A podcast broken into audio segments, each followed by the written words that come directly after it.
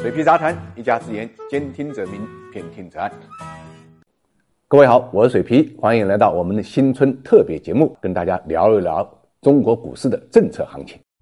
中国股市啊，要做到稳健运营啊，要解决三个问题。第一个问题就一定要解决好融资跟投资的平衡关系。现在情况呢，就是融资过度，投资保护不足。我们知道，刚刚过去的二零二二年，就这么困难的年份，IPO 居然发了四百多家，融资是五千八百亿啊，这个金额啊，如果不是最高。也是最高之一。那么这样的情况就导致呢，上市公司的数量急剧的膨胀，现在已经超过五千家了。资金是有限的，我们都知道，进入市场的资金如果不是行情策动带来增量资金，其实平时一直就是一个存量资金的博弈。以有限的资金应对不断增加的上市公司的加速，包括还有呢 IPO 抽走的资金。如果呢只有融资或者再融资，就必然造成了市场失血。当然，在投资的概念中间，就是圈钱无度，指数呢，难怪只能在三千点附近徘徊了啊！我们希望 IPO 这个进程啊，能够尽快的到达一个平衡点。那么这是一方面的原因啊。那么另外一方面的原因，投资要有收入。我记得财产性收入啊，十六大就已经提出来了啊，当时大家非常兴奋啊。所谓财产性收入，不就是投资股市有回报吗？但是大家看看啊，成绩单就知道了。今年的成绩单出来了，百分之六十的亏损，百分之十。不赔不挣啊，挣钱的也就百分之二十。那么这样的一种财富效应很难呢激发大家长期投资。我们现在多说共同富裕，其实啊，共同富裕应该先从股市做起。中国十四亿人，股市两亿股民，如果两亿股民都做不到有投资回报，能够改善生活，能够呢分享呃中国经济增长的红利，那么十四亿人的共同富裕就更无从谈起。那么第三个，这个市场呢，就一定要建立一套呢正确的、理性的，同时也是合理的估值体系。因为只有这么一套体系的建立啊，那么个股呢有坐标，有这么一个参照系，那么这个市场的框架呢才是稳定的。就是我们平时经常说的“四梁八柱”，市场也是这样的啊。就是你有没有定海神针，有没有参照系，有没有标准？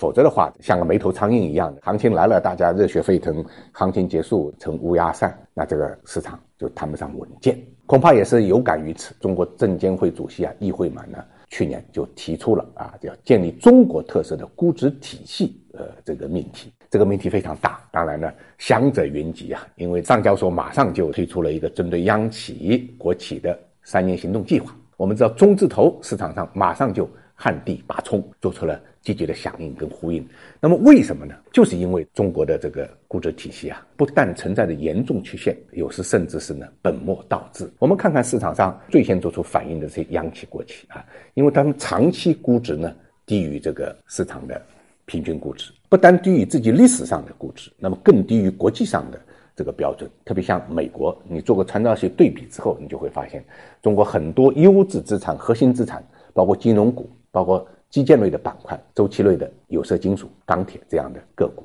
他们的估值真的是低于像美国这样的这个市场。理论上实际上是不成立的啊，因为美国是一个成熟市场，而中国还是一个成长型的一个市场，理应我们的估值比它高啊。但是事实恰恰相反，中国的金融股的估值只有美国的一半啊。因为我举个例子啊，像工商银行这样的公司啊，净资产是九块多钱，长期成交价四块多钱，打了个对折再进行交易，这个影响。就非常坏了，工商银行都涨不上去，那你其他的银行股自然空间就有限。银行这么稳健经营的板块都得不到大家的认可，大家想想，其他的个股又能有多大的空间呢？工商银行一年啊分红三毛钱，你存工商银行一年的定期才一点七五，如果五块钱持有工商银行一年能分你三毛钱的话，现金收益率啊就是百分之六。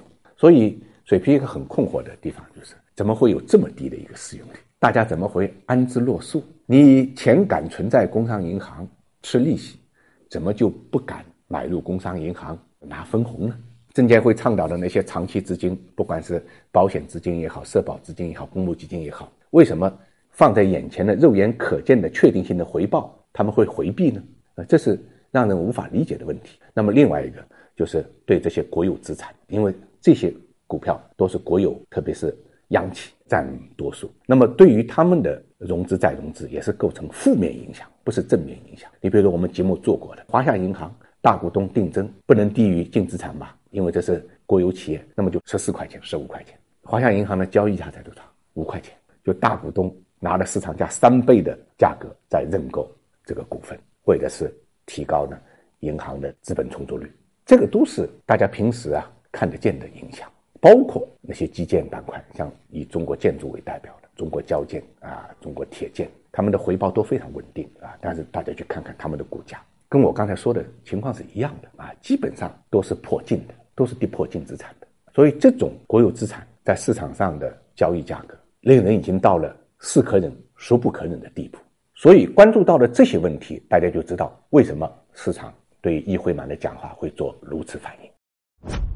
祝各位二零二三年万事如意，财源滚滚。